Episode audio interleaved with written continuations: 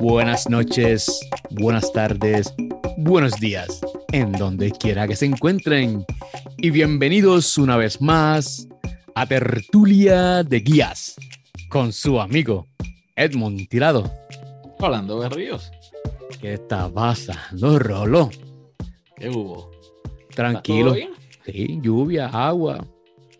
Pero eh, fresquito, estamos buenos, está bien. Acá la temperatura está, está muy buena. Agradable. Está haciendo calor, no, está agradable, está agradable. Nos ha tratado bien el medio ambiente, el clima.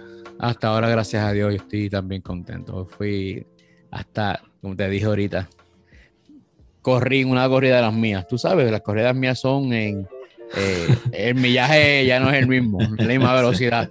Pero ni sudé, pero ni sudé, pero me forcé, pero me forcé. Tú sabes que mantener la forma.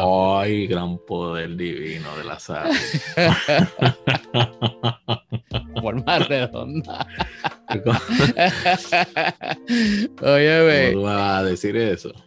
Leíste, leíste ese, ese reportaje que te envié, esa, ese blog, está bien bueno, de verdad, este, me, gustó, me gustó. Era muy, muy bueno y me gustaría que lo pudiéramos discutir y compartir hoy con la audiencia.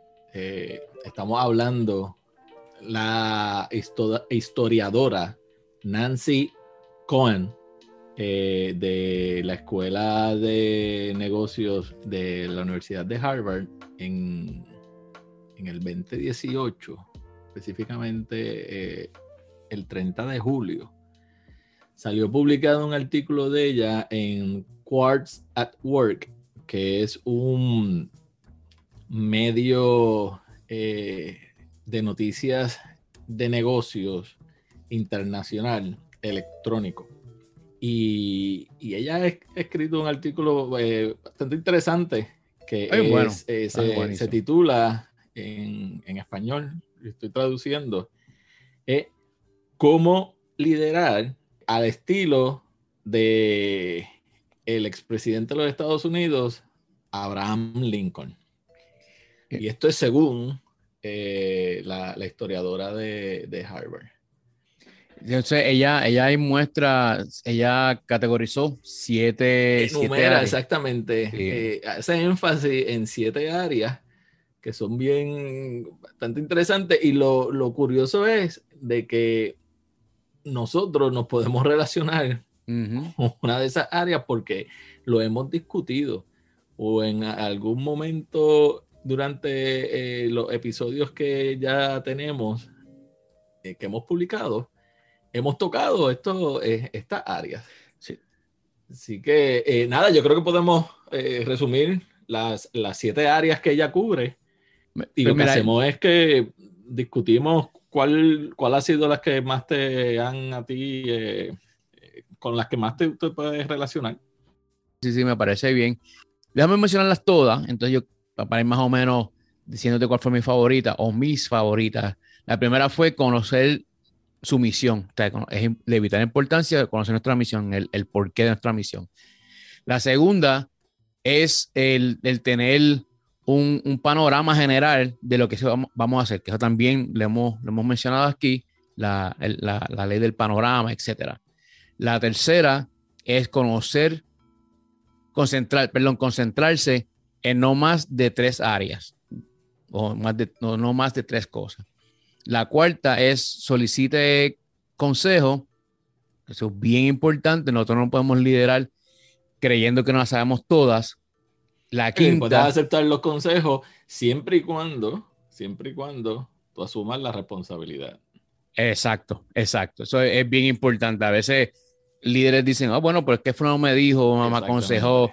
Y como yo siempre digo, eh, eh, me remonto a mis tiempos del ejército cuando yo siempre digo que es, es, mal liderazgo o mala muestra de liderazgo cuando alguien dice, ah, el jefe dijo, oh, el fulano de tal dijo que tenemos que hacer esto, o el jefe dijo que esto, no, si, si tú eres líder y tú eres, digamos, el, el gerente general te dio una tarea, tú asumes que esa idea es tuya, la abrazas como tuya, le das tu propia vuelta siempre y cuando entendiendo la intención de, la, de la misión original.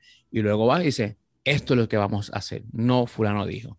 Y me gusta mucho eso que, que acabas de mencionar. Entonces, la quinta es ser consistente, consistente.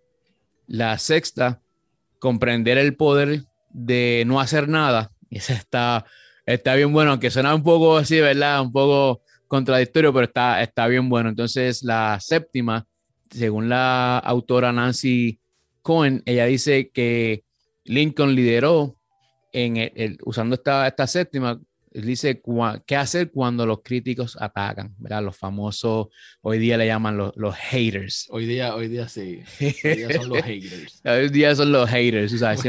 pero siempre te vas a encontrar con gente que están en desacuerdo contigo, o sea, es, bueno, no quiero entrar en la discusión de cómo yo, yo miro esa parte, pero eh, eh, yo lo que hago es que los categorizo, o sea, cuando estoy en un grupo, yo categorizo los, los, llamados haters y los que están en, en, acuerdo y los que están en potencial. Y ahí yo, más o menos, entonces el otro 25%, pues eh, uno los va ubicando en la marcha. Pero entonces, ¿cuál? cuál cuando critiquen la idea, no hay ningún tipo de problema. Si critican a uno personalmente, uno lo que hace es que lo ignora. Especialmente cuando viene de alguien que tú ni tan siquiera conoces y esa persona ni tan siquiera te conoce a ti. Por eso. estamos hablando de que haga un miembro de mi familia que viene y me ataca a mí personalmente o viene a ofenderme. Pero un particular de la calle o, alguien que venga a escribir, este, oh, que venga a expresarse aquí o a criticar, ¿sabes? No, no, si tú, tú ves mucho en las redes sociales, la gente empieza en ese, en ese límite diré y eso no es la, no es la idea. Eh, lo, lo, que yo quiero decirle en el ambiente de trabajo o en ambiente uno, uno liderando, siempre va a haber ese, ese 25% por decir un número que va a estar en ese acuerdo a tus ideas. ¿sabes? Siempre va, a haber los que, te van a, los que van a aceptar y los que no van a aceptar. Los que van a ser tóxicos, ese 25% quizás, uno siempre espera que sea menos, pero el número que sea, sean cinco, eso tú lo pones a todos ellos juntos, que se, que se, eh, se llenen de toxinas entre ellos mismos. ¿Por qué? Porque entre ellos mismos se queda la, la, toxicidad, lo tóxico, se queda entre ellos, entonces no contagian el resto del equipo. Así que eso es lo que yo siempre vas a querer que te critiquen la, que critiquen tu idea. que, te la reten, que te la reten. claro. Exactamente. Claro. Eso, eso es algo que yo, y creo que lo hemos discutido aquí ya en el podcast, en el, eh, algo que yo promuevo. Y si veo que cuando estamos en esas sesiones así de, de compartir ideas y, y de sesiones de brainstorming y esto, eh, si yo veo que la gente está callada o que todo el mundo está de acuerdo conmigo, eh, empiezo, como decimos allá en Ponce, empiezo a tirar la pullita y empiezo a provocar algún tipo de discordia o algo, tú sabes. Problemático, hay que ser problemático. o quizá me tiro un complemento, una idea o algo que la gente, o sea, que, que, que provoque que la gente diga, pero ¿qué, está diciendo este? Eso es como que Mira, y, y, hablando de esos que son así bien opinionados, yo lo que normalmente hago es que cuando yo sé que esa persona es bien opinionada, yo le doy oportunidad, ¿me entiendes? Y si tengo la si tengo la, la, de por casualidad logré hablar con esa persona de antemano, que por lo regular me gusta siempre hablar con ellos de antemano, para saber, entonces ahí esa, como tú dices, esa pullita, pues esa tiro y lo miro y, o la miro y entonces para que ellos se expresen. Entonces, si la idea es, algo bien suspicado, es una idea que no sirve o es una idea que a todo el mundo le parece irrelevante, pues ya no le dije yo como líder, eh, fue aceptación o, o negación del grupo, ¿me entiende? Entonces ya, ya él, él o ella se va a quedar en su, en su propia esquina o va a recapacitar o va a ir otra vez al drawing board y decir, bueno, déjame entonces remediar o arreglar o, reparar esta idea y entonces déjame presentarla luego. Que muchas veces es lo que pasa. No es que estén tóxicos, estén de malo. no, no, no, para nada. Es, Que, es que simplemente no pudieron articular bien la idea o todavía la, idea está, no, está brusca, ¿no? Y no, no, no, está todavía bien definida. Así que muchas veces es lo que pasa con ese tipo de personas. Yo extraño una compañera de trabajo que se fue del equipo, renunció y se fue de la, de la organización pero era, era una persona clave en ese tipo de ejercicio, en mm. retar las ideas. Y constantemente estaba preguntando el por qué. Y, y, nada que uno le dijera era como que suficiente o, o era satisfactorio para ella. Constantemente estaba retando la idea, pero se ponía a pensar también un poco más allá de, y perfecto, me queda claro, pero ¿y si nos encontramos con este escenario? ¿Y si nos encontramos con este otro escenario? ¿Qué vamos a hacer? Que también había, eh, era, era, era retante para uno de, ok, perfecto, esta es, eh, este es racional detrás de la idea, eh, ya tú estás entrando en otro tipo de conversación, podemos dejarlo para más adelante, pero mientras tanto vamos a asegurarnos de que todo el mundo está de acuerdo con la idea central. Luego de eso, entonces vamos a ver los diferentes escenarios que nos podríamos eh, encontrar, que ahí entramos entonces a lo que vendría siendo eh, identificar el riesgo. O identificar aquellas cosas que pudieran impedir que uno continúe con eh, la ruta trazada y pudiera entonces atrasarnos.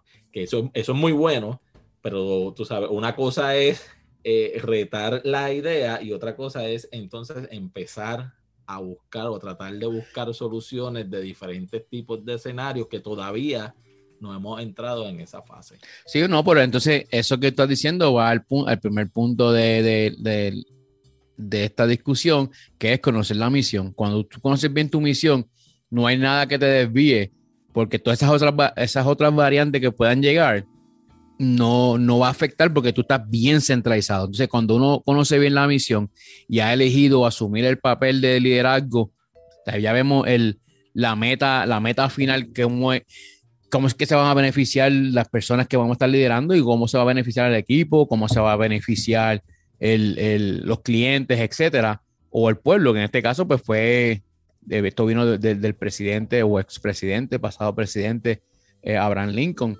Entonces, eh, es, de, es, de, vital importancia, porque cuando, por ejemplo, cuando él, pues cuando estaba preparándose para, según aquí nos habla, ¿verdad? Que estaba preparando para la proclamación de la emancipación de 1862, no importó nada, ningún, ningún hater ni nada que viniera a, a, moverlo, como hacemos, mover el, el, el, árbol a ver qué frutos caían. Él se quedó firme en lo que él quería hacer. Y pues ya sola la historia lo, lo, lo, ha, dicho, lo ha, dicho, así, ¿verdad? Y aquí no estamos hablando de historia y la historia es algo que siempre se puede, se puede retar, como todo, podemos retar, pero yendo al, al, punto del artículo. Me gusta mucho, me gusta mucho cómo lo, cómo lo pone la autora. El, el primer punto bien claro es, o sea, tienes que conocer cuál es la misión.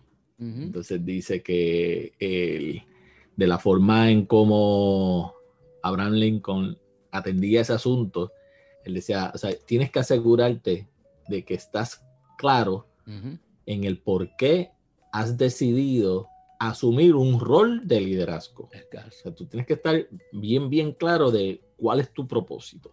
Además de eso, a quién o quiénes tú vas a liderar. Y luego tienes que tener bien claro de cuál es el impacto que tú vas a, que tú vas a tener eh, asumiendo ese rol, liderando a estas personas o a esta persona. No, y conocer, tu gente es, vital. Además que todo, conocerte a ti mismo y, internalizar esa, esa, esa, misión.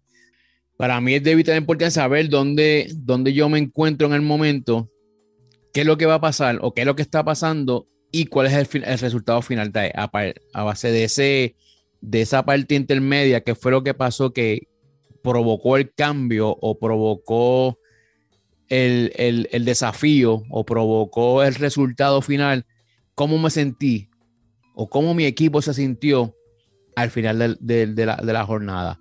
Entonces, es por eso es que es vital conocer la, nuestra... Hay un libro, nuestra, nuestra función, pero hay un libro que me gusta mucho que, que se llama Start with a Why, de Simon Sinek. Eh, se llama, en español sería eh, empezar por el porqué. Y, habla de eso mismo, de, uno reconocerse internamente primero para luego exponer la, idea como, como líder. Entonces, es como eso, eso mismo está atado con el segundo punto, de que eh, dice que el presidente asumía la postura de, de, tener presente el panorama del medio ambiente donde se va a estar desempeñando como líder. Hablando de tener una visión clara, ¿sabe? De, tomar una mirada a nivel macro sobre el asunto, sobre el negocio, antes de comenzar. Antes de tú sentarte y planificar, estar bien, bien claro de que conoces eh, cuál es el, eh, tu medio ambiente y cuál es el, el negocio o el área eh, o el asunto que tú vas, a la cual tú te vas a estar enfrentando, sin perder de vista hacia dónde es que eh, tienes que dirigirte. básicamente es eh, establece tu hoja de ruta. Ten claro dónde tú estás parado y hacia dónde vas a ir. Pero para ello tienes que entender el medio ambiente donde te vas a estar desenvolviendo. Sí, que la, misión es, la, visión es de extremada importancia. tú no puedes llevar un equipo si tú no tienes una visión clara. Entonces, si, si tú en, el, eh, en esa visión no puedes estar solamente tú. Esa visión, bueno, tú puedes estar, pero el resultado no va a ser realmente como, como tú quieres que ocurra, ¿no? Sino Claro, pero llevando esto al, área donde más nosotros nos desenvolvemos del trabajo o a una organización donde nos estemos desempeñando o donde estemos empleando nuestro tiempo, tener claro de cuál es ese medio ambiente, cuáles son las internalidades, cuáles son las externalidades, donde uno conoce quiénes son los jugadores, quiénes son las personas las cuales van a estar involucradas dentro de todos estos procesos, dentro de todo el negocio, dentro de los asuntos que nosotros vamos a estar liderando. Y más importante, hay que conocer cuáles son los intereses y cuáles son las motivaciones de cada uno de ellos. Que eso también ya nosotros lo hemos, hablado. sí, lo hablamos con el, la, ley de la motivación de, sí, no, que tuvimos aquí al, profe Sufrón. Exacto. Y es importante saber qué motiva a cada cual, qué nos motiva a nosotros y cuál es lo que vamos a obtener al final del camino y, estar bien definido. Entonces, hablando de estar bien definido, yendo aquí bajo, ¿verdad? dándole al próximo punto de, la autora, que ella dice que Abraham Lincoln lideró concentrándose en no más de tres cosas. Y eso yo lo que yo, yo en lo particular le llamo el poder del tres. Como, como hablamos la otra vez, cuando estamos eh, dando feedback, tú sabes, tú lo vamos a dividir entre tres partes. Cuando estamos hablando, dando una conferencia, siempre la digo entre, tres partes. el, el, poder del tres es algo que va, que nos ayuda mucho a desarrollar ideas y a mantenernos fijos en nuestra, en nuestra meta, en lo que queremos hacer. Entonces, en la, aquí lo que nos menciona es la autora que, que, que consideremos uno o dos, uno, dos o tres aspectos críticos de la misión. Sí o del tasking o de la tarea o de lo que vayamos a hacer. Eso es algo que yo también este, eh, promuevo y en, mi, en mis coaching o en la, cuando estoy liderando algún tipo de iniciativa de solución de problemas. Una vez identificamos cuál es eh, la raíz de la raíz, exacto. Y entonces planificamos cuál es el plan eh, correctivo siempre le, eh, mi consejo a, la gente es no trabajes más de dos o tres a la vez. O sea, uno puede tener un plan de acción correctiva que puede, puedes tener. Eh, sí, puedes, identificar un, el sin número, claro, pero te tienes que concentrar en tres, no, no más, no más de ahí. exacto, no, no trabajes más de dos o tres a la vez porque si tratas de abarcar mucho, primero que vas a dividir tu atención en otra, ah, eh, en todas y, no vas a ser exitoso en ninguna. Más importante aún, si tú trabajas en múltiples asuntos a la vez, es bien difícil que tú puedas identificar cuál de ellos en realidad está, ah, eh, está teniendo un impacto positivo. Porque no, no, va a ser difícil tú poder monitorearlos todos a la vez definitivamente hay que identificar cuál es para entonces no desviar la atención de, de lo que realmente es lo fundamental.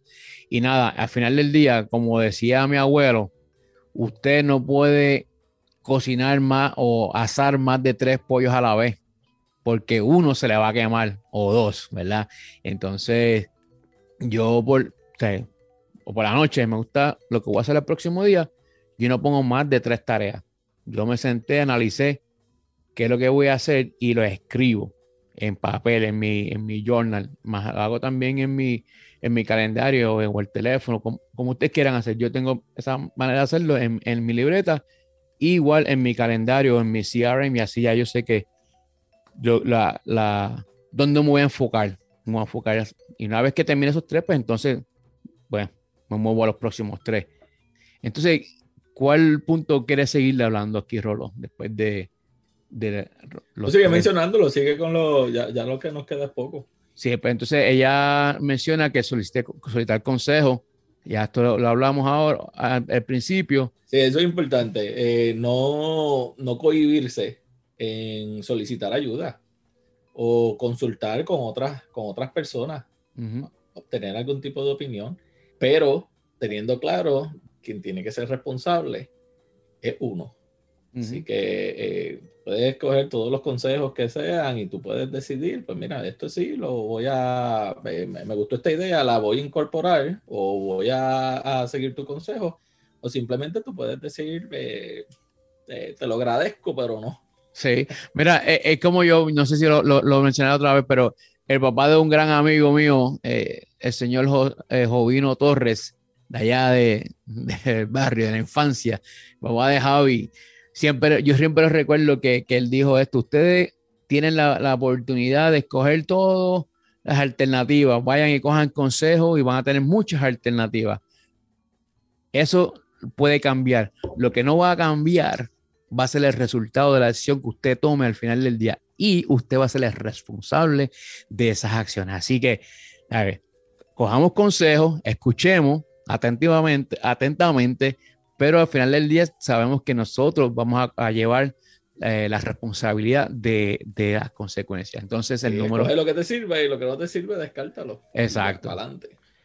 Entonces, aquí también pues sea consciente con las compensaciones, y esto es lo famoso felicitaciones, ese tipo de cosas. Y la número seis, ella dice que comprenda el poder de no hacer nada. Y eso, eso me gusta, fíjate, el poder no hacer nada. Eso es importante porque no todo el tiempo uno tiene que estar reaccionando al, calentón del momento. tú, no, no, tú no tienes que estar reaccionando a, cuanta cosa este, surja. Y hay muchas veces eh, es bueno dejar que las cosas pasen, no asuman ningún tipo de postura, no tomen ningún tipo de acción y después entonces a una introspección. No, ¿sabes? date la oportunidad de simplemente, ¿sabes qué? No va a hacer nada. Que muchas veces uno como líder, especialmente cuando uno está empezando, y esto yo le voy a dar un consejo a todo aquel joven que está eh, liderando un equipo o, aquellos que son de nuestra edad que están liderando un equipo nuevo, uno como líder no tiene que tener todas las respuestas. tú no tienes que... Hay, hay veces que usted tiene que decir, vamos a esperar que la, que la marea baje para ver qué es lo que trajo el, qué fue lo que trajo el barco, ¿verdad? Entonces, no siempre uno tiene que dar respuestas. Uno a veces tiene que entonces eh, delegar. Muchas veces. porque eso, tiende también a desenfocarte. Exacto. Cuando tú estás reaccionando a todo, tú estás reaccionando al ruido también. Escoge las batallas, escoge aquellos asuntos que en realidad son meritorios, que pueden tener un impacto a la misión, según tú la describiste, según tú la definiste, que es el primer punto que nos no, eh, habla la autora. Sí, eh, definitivamente. En este punto lo que no está, lo que yo resaltaría aquí es el proactivo, no reactivo. O sea, no, seamos siempre proactivos y no reaccionar al, ruido que, viene. Entonces, para Y darte la oportunidad de no hacer nada. Exacto. No, sí, sí. Y, ver, y, bueno, también pues, confiar en tu equipo, que va, tu equipo puede, puede resolver y, actuar en, tu ausencia. Entonces, cuando esta ya la hablamos, pero para culminar, que fue la, séptima, ella dice que, pues, que Abraham Lincoln, pues, que, cómo él hacía cuando los críticos atacaban lo mismo, o sea, este, no, no, hacerle ruido, no hacerle caso a ese, a ese, ruido, estar bien pendiente o bien enfocado en lo que es nuestra misión, lo que nosotros ya internalizamos, qué va a ser el, el resultado de, la tarea que estemos llevando o del equipo que estemos liderando, de la misión que estemos llevando. Así que eh, con eso ya, bueno, podemos ir, ir cerrando. Yo, ¿verdad? Mi, mi, mi, mi takeaway de, de todo esto sería conocer el porqué de nuestra misión, tener siempre una visión clara, aplicar el poder de, del 3, solamente concentrarnos en tres, en tres tareas a la vez, ser proactivo, no esperar que venga el ruido a, a despistarnos o a entretenernos o a desconcentrarnos. Y no hacer, no hacer caso a los críticos o a, los famosos haters. Usted tiene siempre un equipo de apoyo que puede, puede siempre contar para, para con ese apoyo. No deje que esas cosas lo, lo desenfoquen. Eh, para aquellos que estén interesados, el enlace del artículo lo vamos a incluir en este episodio. Así que exhortamos a toda la audiencia que le den una lectura. Es bien corto, lo van a disfrutar. Así que si lo he escuchado aquí, le agrega valor a su caja de herramientas, aplícalo. Si entiendes que tienes que hacer cambios para mejorar, haz lo propio, cámbialo. Y si te resultó todo esto, compártelo, enséñalo, pásaselo a tu equipo de trabajo. Y con eso se despide su amigo de siempre, Edmond Tirado. Rolando Berrío. Chao, people.